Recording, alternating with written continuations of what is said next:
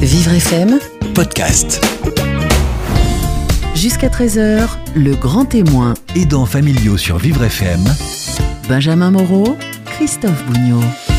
Bonjour Christophe Bougnot. Bonjour Benjamin. Aujourd'hui, euh, l'aidante que vous avez décidé de faire parler au micro du, du grand témoin, hein, votre grand témoin, la parole aux aidants, c'est Nathalie. Nathalie est la fille d'Alain qui est atteinte de la sclérose en plaques. Elle a grandi avec son papa malade, elle a tout fait pour l'aider à la maison. Aujourd'hui, il vit en EHPAD et elle l'aide encore, c'est important de le dire. Elle lui parle de ses petits-enfants, elle s'informe de son état auprès des médecins et soutient aussi sa mère très exposée psychologiquement. Tous les conseils de Michel Guimel-Chambonnet dans l'émission pour faire face à la grande dépendance d'un proche tout en se préservant. Votre grand témoin, la parole aux aidants, jusqu'à 13h sur Vivre FM. Jusqu'à 13h, le grand témoin Aidants familiaux sur Vivre FM, avec Malakoff Médéric. Bonjour Michel. Bonjour Christophe et bonjour à tous. Michel, vous êtes psychologue et vous accompagnez nos auditeurs euh, chaque vendredi. 01 56 88 40 20. C'est le numéro de téléphone pour témoigner à l'antenne dans les prochaines émissions. Notre aidante du jour est aux côtés de son père Alain, qui a 68 ans et qui est atteint de la sclérose en plaques à un stade avancé. La maladie neurodégénérative a été diagnostiquée chez lui par la médecine du travail en 74. L'année de naissance de notre invité, c'est Nathalie qui est avec nous. Bonjour Nathalie. Bonjour. Bonjour. On vous a appris la maladie de votre père que lorsque vous aviez euh, eu, vous avez eu 10 ans. Alors il s'est d'abord déplacé avec une canne, puis euh, le fauteuil roulant. Euh, Qu'est-ce que ça fait de grandir avec un papa malade? Qu'est-ce que ça change? Euh, on ne se rend pas bien compte d'un premier abord. Euh, ensuite, c'est difficile puisqu'il y a le regard des autres euh, à l'école. Bien sûr. euh, d'être venu. euh, mon père venait me chercher à l'école quand il se déplaçait donc encore. euh, et c'est vrai que c'est, les enfants sont très méchants entre eux. Donc euh, c'est vrai que le fait de, euh, d'avoir un papa qui vient vous chercher avec une canne, euh, d'abord on pense à un accident, donc euh, tout- toutes ces choses-là. Et puis euh, tous les enfants ne connaissent pas euh, ce, ce type de maladie. Enfin en général les enfants ne connaissent pas les maladies. Donc euh, Comment réagir? Mais- Alors, on mais je pense explique, que même on, les on met un adultes- coup de pied, comment on fait? C'est pas, c'est, c'est, ça dépend. Il y a des enfants qui sont euh, très compréhensifs et qui, euh, qui ne parlent pas, qui ne posent pas de questions. Et puis il y en a d'autres qui, euh, qui vont euh, euh, vous dire, euh, bah tiens, ton papa a eu un accident de voiture. est-ce qu'il est handicapé? Enfin, toutes ces choses-là. Et puis, euh, et puis les fois où il le voit pas bien, euh, le fait qu'il titube, puisque la sclérose en plaques, on a l'impression qu'on est ivre. Oui, ça c'est le problème. Donc euh, la plupart du temps, c'est euh, ce genre de choses. C'est ton papa, Ouais. il boit. Ou, Mm. euh, voilà. Donc ça, c'est difficile Oui. en tant qu'enfant. Alors la maladie est évolutive et ça veut dire que la dépendance est de plus en plus importante. Euh, votre euh, maman l'a beaucoup aidé, on, on- on s'en doute, on l'imagine. Oui. Vous aussi, lorsqu'il vivait à, à domicile, vous étiez à l'aider sur des, des- des gestes comme ça au quotidien? Tout à fait. On n'a pas le choix, on va dire. On vit avec, donc euh, aussi bien lui que, que nous. En quoi il fallait l'aider? Dans, quelles- dans quelles actions? Bah, tout simplement des, gestes au quotidien, euh, l'emmener aux toilettes, euh, l'aider à se déshabiller, euh, éviter qu'il tombe, fermer les volets, des choses que les personnes atteintes de cette maladie ont l'impression qu'ils peuvent faire et, et qu'ils n'y arrivent pas. Donc éviter les chutes, puisque pour ma part, mon papa ne ressent aucune douleur, donc même s'il tombe, c'est difficile de diagnostiquer une Ah oui. fracture ou quelque chose. Et pourtant, elle peut être là. Et pourtant, elle peut être là. Mm. Donc, euh, voilà. Très, très difficile, mais c'est dans les gestes du, du quotidien. Et c'est euh, difficile pour lui d'accepter d'être aidé euh, dans ces situations-là par ses enfants. On peut se dire, c'est pas tellement dans l'ordre des choses, c'est pas tellement habituel. Alors, c'est pas dans l'ordre des choses, en effet. Euh, c'est une personne qui parle pas beaucoup, mais c'est vrai qu'au départ, ça a été difficile pour lui. Mais c'est plus difficile, il préférait être aidé par euh, ses proches. euh, plutôt que euh, effectivement des personnes euh, bah, de, soignantes. hein. C'est toujours plus difficile de, de dévoiler son corps à quelqu'un d'étranger qu'à sa propre famille. Donc, euh, Mm. Alors, excusez-moi, c'est, très variable. Euh, je pense que pour beaucoup de personnes, c'est plus difficile de se montrer dénudé devant son enfant euh, que devant un infirmier ou une infirmière professionnelle euh, qui voit des personnes euh, nues toute la journée et qui leur donne des douches, qui, qui font les bains, etc. Donc je pense que c'est vraiment extrêmement variables en fonction des, des personnes concernées. Alors votre père vit aujourd'hui dans un EHPAD, une maison de retraite médicalisée, ça fait plus de deux ans. Euh, C'était un grand changement, j'imagine. C'est parce que sa dépendance est, est devenue trop importante pour qu'il soit à la maison? Tout à fait. On n'avait plus besoin de... Enfin, on a- on n'avait plus les moyens, on va dire, euh, nous, en tant qu'aidants, euh, d'apporter tous les soins qui, Oui. dont il avait besoin, puisque à la maison, il y avait quand même... On a fait monter un ascenseur, on a fait mettre un lit médicalisé, il y avait beaucoup de monde qui passait à la maison. Euh, entre les kinés, euh, les, les aides-soignants, les infirmières, euh, Les professionnels ont fini par intervenir. Il a- Voilà. Il a bien fallu qu'ils interviennent. euh, mais bon, ce sont des personnes qui viennent à, à des temps, enfin, des périodes précises. Donc, Oui. euh, Et voilà, pour un, un temps très court. tout à fait. Donc, euh, ce qui fait que nous, euh, bah, s'il a besoin, entre-temps, on est bien obligé, euh, on va pas le laisser. euh, Et on pense notamment à votre maman, puisque elle, est l'aidante principale, elle était assez- et c'est très fatigant aussi pour elle. C'était fatigant. fatigant. Elle, est- elle a le même âge, donc euh, on n'a pas, euh, il faut dire les choses, on n'a pas le, le même entrain et la même euh, vivacité Bien à, sûr, bien sûr. à faire les choses, à porter aussi, parce que euh, pour bouger euh, un malade, c'est difficile, c'est un poids mort. Donc euh, on n'a pas non plus tous les gestes qu'il faut. Voilà, euh, tout à fait. Et surtout, on ne sait pas comment euh, porter quelqu'un ou comment l'aider à se mobiliser quand on n'a pas appris à le faire. Et ça devient dangereux pour l'aidant, Oui. qui peut vraiment euh, se, se blesser de façon importante le dos, alors qu'un kinésithérapeute ou un infirmier, lui, il a appris comment on lève une personne qui est dans son lit pour la mettre au fauteuil. Et en règle générale, il arrive à le faire sans dommage pour lui. Tout à fait. C'est difficile, j'imagine, cette décision, de, notamment pour votre père, de, de placement en établissement. Vous avez pu en parler tous ensemble Comment ça s'est passé, euh, la décision euh, c'est pas, On peut pas vraiment dire le- un choix, puisque c'est pas un choix, mais On savait qu'on allait arriver à, cette, euh, à ce, ch- enfin, ce choix, oui, si on peut dire ça comme ça. On, on savait qu'on y arriverait. On on n'anticipe jamais assez parce qu'on refuse de voir les choses. Ça, c'est bien vrai. Euh, donc c'est vrai que euh, on en a parlé euh, bah, surtout bah, nous, nous quatre avec mon frère. mon père un, un peu moins, on lui en parlait bien sûr, mais il n'avait pas trop conscience de son état, puisqu'il n'a jamais eu trop conscience de son état. Il pense toujours que tout va bien. C'est ses mots, hein, je, je vais bien, vous inquiétez pas. Donc, euh, mais il arrivait un moment où de toute façon c'était plus possible. Euh, nous, on pouvait pas être là constamment. On a aussi notre vie, notre vie de famille. euh, mon frère des enfants, moi aussi. Donc, on peut pas être là 24 heures sur 24. Donc, il faut, faut prendre la décision, il faut le placer. Mais c'est vous loin. avez pris la décision pour lui ou c'est Oui. un raccourci Oui. Non, oui, vraiment. Bah, de toute façon, il est arrivé un moment où euh, on était constamment en train d'appeler les urgences, les pompiers, euh, le SAMU, parce que de toute façon, il y avait euh, sans arrêt une infection ou, ou une complication. Euh, c- le simple petit rhume, ça dérive tout de suite. les à- escarres, les infections les urinaires. escarres, hein. etc. Ceux qui sont en fauteuil nous, nous comprennent. voilà, tout ce genre de, de- de choses, malheureusement, nous, on peut plus le, on peut pas le gérer. Donc, euh, donc à force d'être transporté à droite et à gauche, euh, à Paris, bon, bah, et, et puis les hôpitaux ne, ne gardent pas ce, jeu- ce genre de patients avec ces pathologies indéfiniment. Donc, euh, Alors qu'est-ce qui a changé lorsqu'il est à- a été installé en EHPAD Vous vous êtes sentis tous beaucoup plus tranquilles? Oui, il faut, dire aussi ça, c'est que ça a été un soulagement euh, dans le fait où euh, il est pris en charge maintenant Voilà. 24 heures sur 24. Mais c'est aussi quelque chose de difficile puisque euh, pour maman, même si ça a été un soulagement, euh, elle se retrouve toute seule à la maison.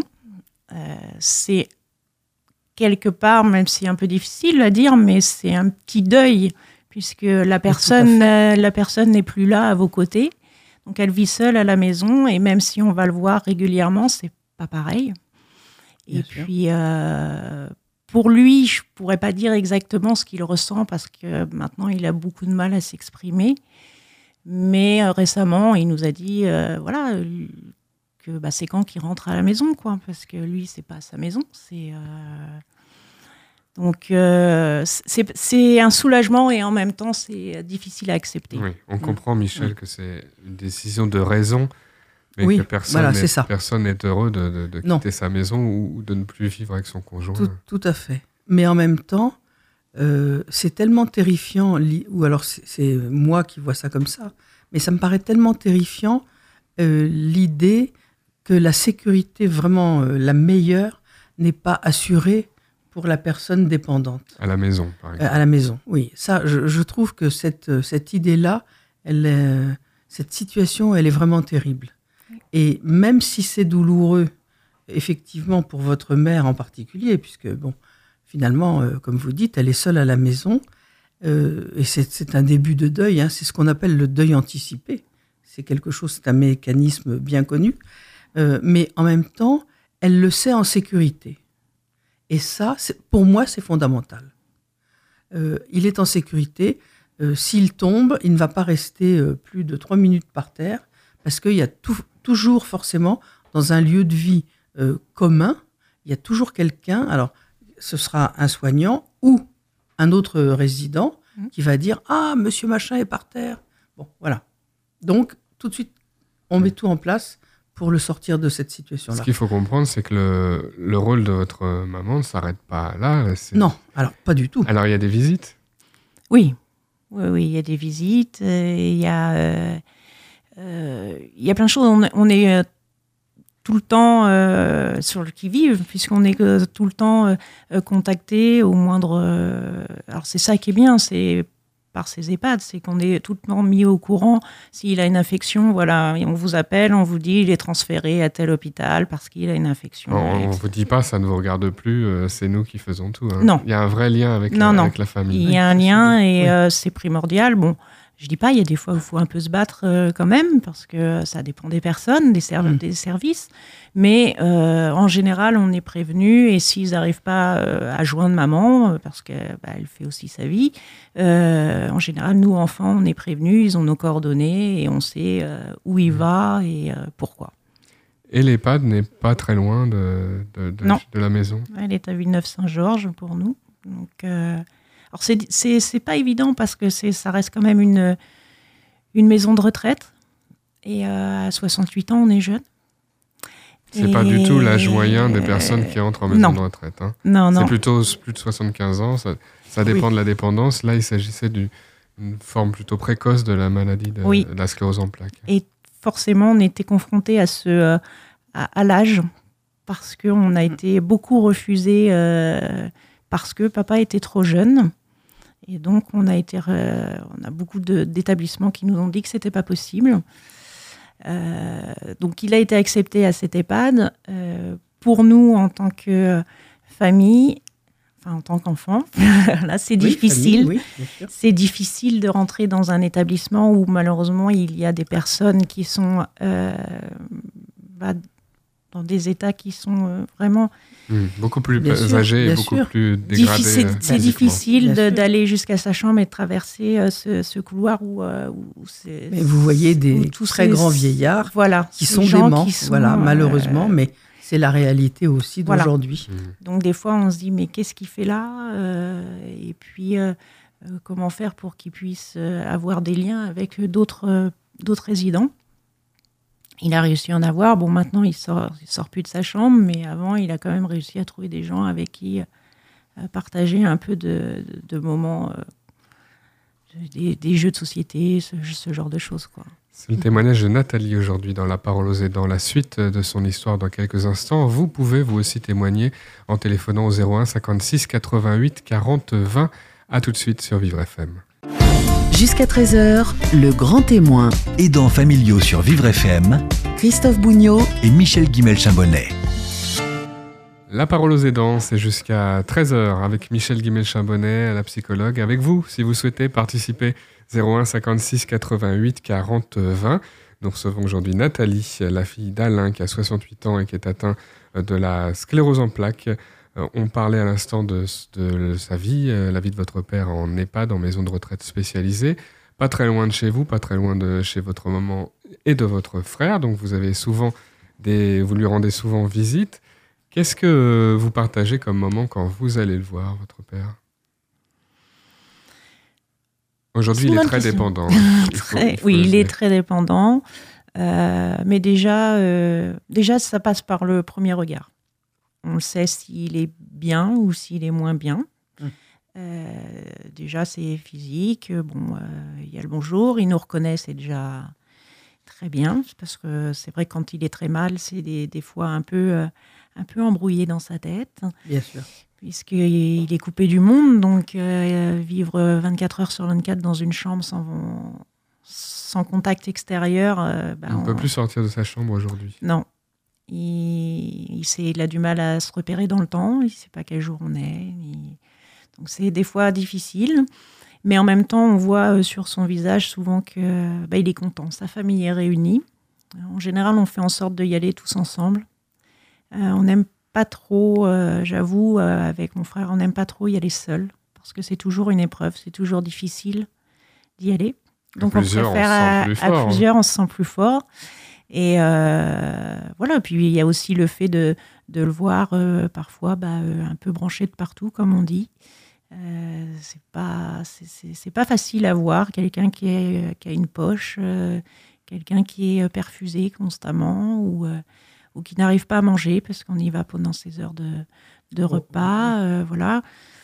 Donc, mais on essaye de, de faire comme, comme d'habitude, c'est-à-dire qu'on lui parle de ce, qui, de ce qui se passe à la maison, de ce qu'on a fait, des petits-enfants, on lui montre les photos. On a la chance maintenant de pouvoir tous avoir des portables et, oui. Et voilà, de lui monter, euh, montrer des petits films. Euh, des, voilà. Donc, et on peut rire un peu, parce qu'il a, il a, il a de l'humour. Oui, il a de l'humour. Hein. Ça, il l'a pas perdu. En général, quand il a l'humour, on sait que ça va bien, parce qu'il euh, n'hésite pas à taquiner les infirmières, les aides-soignantes. Donc, non, non, là-dessus, il, a gardé son humour. Donc, Vous parliez de l'alimentation. Quand vous êtes présente, vous pouvez de temps en temps être amené à l'aider à manger. Oui. Et ça doit faire une drôle d'impression, j'imagine. J'ai toujours été habituée. Enfin, voilà, au début, forcément, il mangeait seul. Euh, on, on, essaye au maximum qu'il se débrouille tout seul. Euh, mais c'est pas toujours évident. On est forcément obligé de lui mettre une serviette. Euh, maintenant, il mange euh, pas liquide parce que euh, il peut quand même avoir des, des reflux et des fausses routes. Des fausses routes. Donc du coup, on est obligé de, de lui donner c'est gélifié, mmh. hein, des, des, tout ce qui est, euh, tous ces produits-là. Donc, euh, des fois, oui, on, on l'aide. Euh, bon, des fois, il n'aime pas trop ça non plus. Hein. Il aime bien faire à sa, à sa, guise. On lui dit, allez, il faut que tu manges, ou il n'a pas faim, ou comme. Mmh. Voilà. Pour nous, c'est, mmh. on, on, est, on, est, obligé de lui dire, vas-y, mange, comme si on disait ça à un enfant, mais mais s'il n'a pas faim, il n'a pas faim. Ça arrive à tout le monde. Donc, Bien sûr. il, peut, il, peut, encore dire non. Hein, pas... tout à fait. Il y a pas de... Donc, euh, oui, on est arrivé. Il arrive qu'on l'aide effectivement, même quand euh, on est là-bas.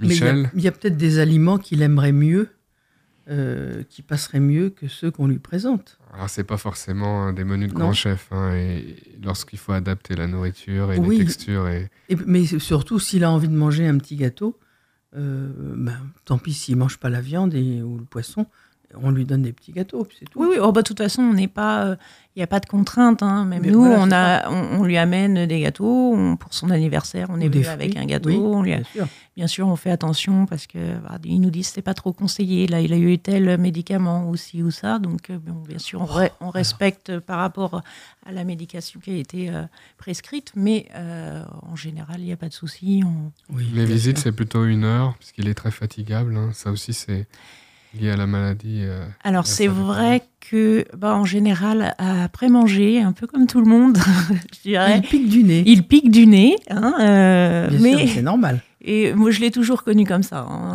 on, en, on en rigolait parce qu'il se mettait sûr. devant la télé, mais en général, on le retrouvait euh, complètement en train de dormir devant son feuilleton. Mais bon, mais sinon, euh, en général, bon, de toute façon, nous, on travaille, donc euh, moi, c'est après 17 heures que, que je vais le voir.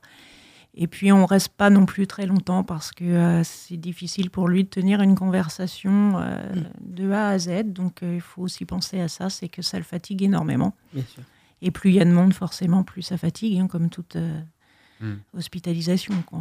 Alors vous arrivez plus facilement à parler aujourd'hui de la maladie, vous le prouvez en étant présent aujourd'hui, on, on, vous remercie. c'est plus difficile pour votre maman, qui est l'aidante principale, qui est sa femme aussi. Vous parlez de choses et d'autres et c'est important pendant les visites, vous l'avez dit, Mais parler de la maladie, ça reste compliqué. Pour maman, alors on en parle entre nous, même si. Mais c'est vrai que pour maman, c'est. Elle a toujours dit qu'elle n'aimait pas exposer le malheur des, des gens. Donc, des fois, elle comprend pas trop non plus mes, mes démarches vis-à-vis -vis de ça mais elle est quand même consciente. Moi, je suis bénévole à la Fondation Arcep et euh, elle est quand même euh, contente euh, qu'il y ait des choses de faites mm. pour, pour ça. L'ARCEP, c'est l'Association pour la recherche sur la sclérose en plaques. vous êtes engagé pour les autres et vous avez aussi rencontré du coup d'autres proches de personnes atteintes de la sclérose en plaques. Oui. Ça fait quoi? C'est important de rencontrer d'autres familles? C'est important de discuter. Alors, c'est là où maman, justement, euh, elle n'aime pas trop euh, ce genre de, choses. C'est que euh, se retrouver que avec des gens qui sont malades, elle l'a toujours vécu avec. elle a vécu de A à Z la maladie de papa. Donc, il arrive un moment où elle, je comprends qu'elle ait besoin mm. de voir d'autres personnes, des gens valides, des gens. et ne pas être tout le temps dans ce contexte médical. Donc, euh, moi, de mon côté, euh, j'ai besoin, puisque c'est aussi mon échappatoire et ma façon de, de combattre ça, c'est euh, de justement m'engager mmh.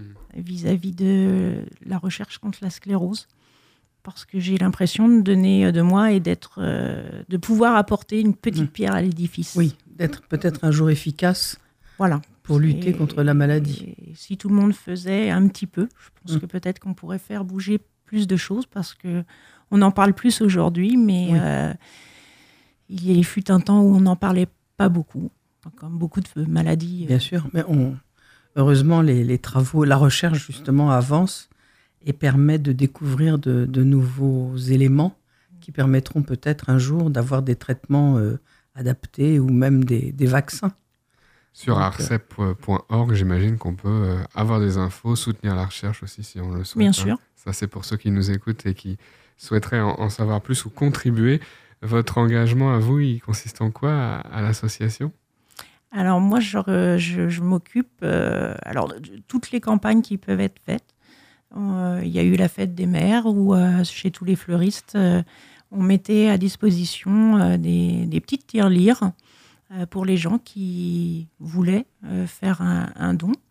Euh, la communication par des affiches, etc. Et puis, des fois, alors, nous, je, suis du côté de Sénart et il y a le marathon de Sénart qui est bien connu en général au 1er mai. Et cette année, l'ARCEP était là. Et voilà, tout simplement tenir un stand, parler avec les gens, faire connaître. Oui, je crois que c'est ça qui est important. Faire connaître. Il y a beaucoup de gens qui sont dans l'ombre et euh, qui pensent qu'ils sont seuls.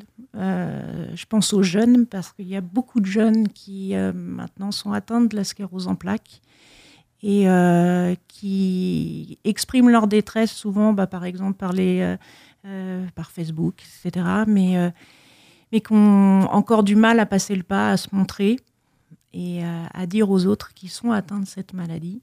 Mmh. Donc c'est aussi ça, de pouvoir partager et de leur dire vous n'êtes pas seuls. Et, euh, surtout, n'ayez pas honte, vous êtes malade. Vous n'avez pas fait une faute, vous êtes seulement malade. C'est un très beau message hein, que, vous avez pu faire passer aujourd'hui, euh, Nathalie. Euh, on, l'a vu, les, aidants, les membres de la famille réagissent différemment en s'engageant, en n'en parlant pas, mais en étant quand même là. Tout à fait, tout à fait. Ça veut dire que dans la famille, dans les fratries, avec les parents, on s'organise un peu comme on peut. Comment on peut se répartir les rôles pour que ça se passe bien?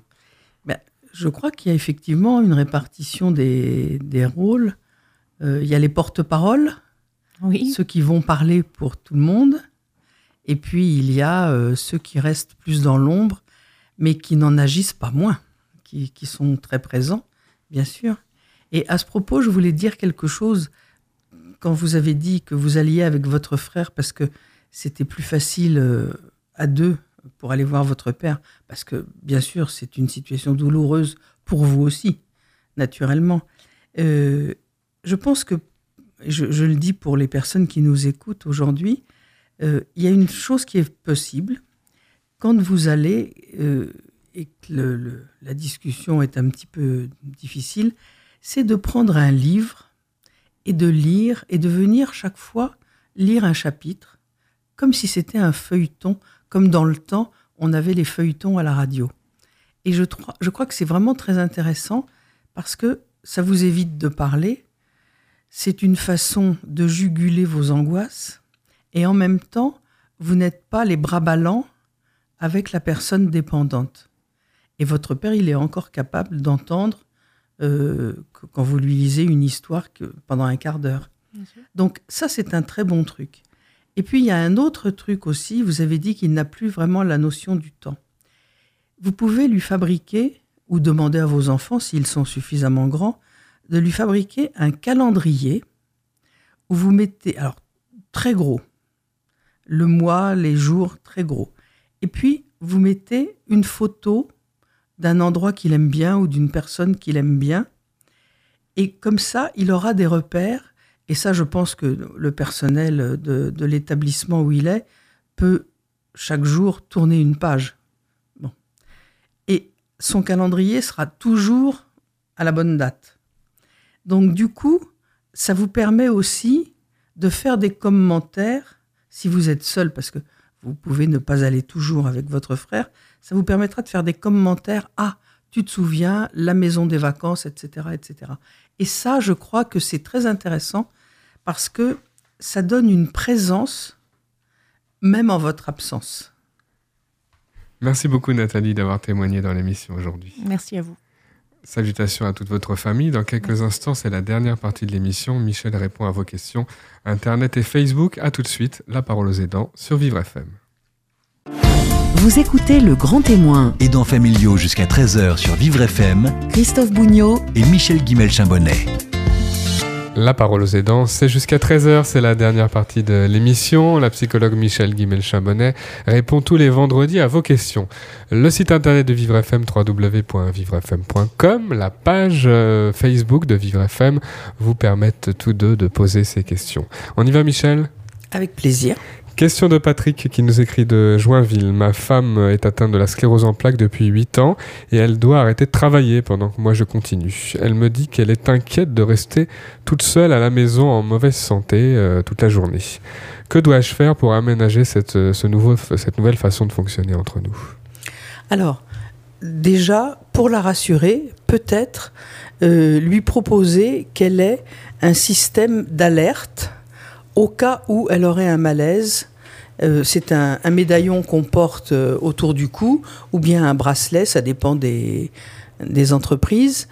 Euh, et si vraiment elle, elle avait un malaise et qu'elle tombe ou, qu'elle se sente mal, le simple choc de, de ce médaillon déclenche le, euh, le système, c'est-à-dire que la personne la plus proche géographiquement d'elle euh, sera alertée, à condition que la personne ait donné son numéro de téléphone, elle sera alertée pour, euh, pour qu'on vienne tout de suite la voir. si ça ne répond pas, ce sont carrément les pompiers qui sont alertés. Bien sûr, son mari aussi pourra être alerté. Ça, c'est la première chose. La deuxième chose, bah, ça, c'est une, comment dire, c'est quelque chose de technique, technologique. Pour l'urgence, c'est bien Pour l'urgence, et c'est très pratique. Alors, la deuxième chose, qui est possible, c'est de demander à ce qu'une euh, une personne de compagnie, une dame de compagnie, comme on disait avant, mais ça peut aussi être euh, une jeune fille, un jeune homme, enfin peu importe, vienne passer un moment avec elle et euh, discute avec elle, prenne un café avec elle. Enfin, un moment où elle ne serait pas seule et où elle aurait la possibilité d'une, comment dire, d'une interaction agréable avec quelqu'un. Il y a aussi, euh, s'ils sont euh, dans la région parisienne, la possibilité de ce qu'on appelle le portage, c'est-à-dire euh, les bibliothèques municipales mettent à disposition un certain nombre de jeunes qui font leur service civique et qui viennent apporter des livres au domicile d'une personne qui ne peut pas se déplacer qui discutent du bouquin avec la personne, qui viennent rechercher les livres et en apporter d'autres. Euh, les, rendez-vous se prennent par téléphone, donc ou par euh, internet. Enfin, justement, il y a une utilisation de tous les moyens de communication modernes d'aujourd'hui, et c'est très agréable parce que ce sont des jeunes gens et des jeunes filles qui sont pleins d'allant, qui sont toujours sympathiques. Vous vous souvenez peut-être que nous en avions reçu ici une, une jeune femme qui était adorable. Et c'est vraiment une façon aussi de faire entrer de la vie dans le, dans le foyer pendant que le monsieur n'est pas là. Euh, bon, son, d'avoir un, un épouse, décalage entre le, le mari et la femme dans la, Bien fa- sûr, dans la façon d'a- d'avoir euh, tout à de fait. remplir sa journée et du coup de Oui. plus s'entendre ou alors de se Elle aura aussi des choses à raconter sur ce qu'elle a fait et sur qui est venu et sur qui elle a vu. Bon, elle peut aussi demander à ce que euh, à une association euh, de maintien à domicile ou à une entreprise, à ce que un, un ou une auxiliaire de vie vienne lui faire une visite et euh, l'emmène promener, par exemple, euh, même si elle est en fauteuil roulant, euh, si elle peut sortir de, de l'immeuble, et l'auxiliaire de vie qui peut être demandé dans le cadre Dans le du cadre de la projet MDPH, MDPH bien et, sûr. et financé euh, tout à fait. au passage. Et, hein. et ça aussi, ça peut être très intéressant parce que ce sera quelqu'un qui va venir, avec qui elle ira elle-même faire quelques petites courses, avec qui elle va sortir, avec qui elle va bavarder. euh, S'il se met à pleuvoir des cordes, elles vont pas sortir évidemment, mais elles pourront au moins discuter, euh, prendre un, encore une fois, prendre un café, enfin prendre du temps pour elle. Et toutes ces choses-là.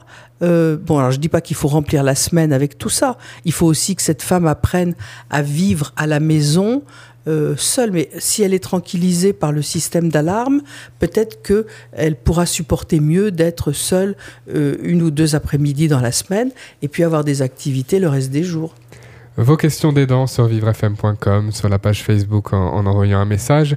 Valérie nous écrit d'Alfortville. Mon frère Pascal a des troubles psychiques importants et son psychiatre de ville, d'une part, et son psychiatre d'hôpital, d'autre part, sont en désaccord sur la possibilité de diminuer les médicaments, c'est son souhait. Pascal en profite du coup pour tourner le dos aux médecins complètement et les traiter de charlatans. Comment euh, puis-je intervenir dans cette situation?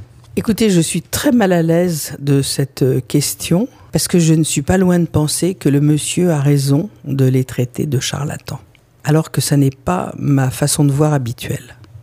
Je trouve absolument inadmissible que deux psychiatres qui traitent le même patient soient à ce point incapables de se mettre d'accord sur un minimum de façon à ce que justement le patient n'échappe pas aux soins. Un patient qui est même pris comme intermédiaire apparemment. Tout On à a l'impression qu'il ne se parle pas directement. Si ça se trouve, c'est vrai. Et- Mais bien sûr. Mais ça arrive souvent. Et ça, c'est dramatique. Ce sont vraiment des médecins qui ne savent pas faire leur travail de médecin. Je ne dis pas le travail technique. Ils sont certainement compétents, très bons, les médicaments, tout ce que vous voulez. Ils ont des DU en des États-Unis et compagnie. En tant qu'humain, c'est zéro pointé. Voilà. Et, et alors, effectivement, mon idée serait de dire, euh, continuer de n'en voir qu'un seul, euh, celui qui est le plus facile d'accès, qui est le plus ouvert, celui qui peut éventuellement accepter, euh, mais en faisant très attention, et à ce moment-là, le patient s'engage à vraiment respecter ce qui sera mis en place, à diminuer légèrement les médicaments, de façon à ce que la vie courante soit de meilleure qualité pour le patient, bien sûr. Question des aidants familiaux. Enora nous écrit de la ville de Menton. Ma petite fille est hémiplégique et elle me dit euh, que des petits camarades de CE2 se moquent d'elle souvent. Le maître euh, d'école dit qu'il faut la laisser s'endurcir. Je ne suis pas vraiment d'accord avec ces propos. Qu'en pensez-vous? Mais je pense que c'est la maman qui a raison et que effectivement le maître n'a rien compris. Euh, oui, les grandes épreuves nous, nous fortifient à condition d'en sortir. Hein mais c'est, c'est à la fois vrai et complètement ridicule de, penser et de dire ça.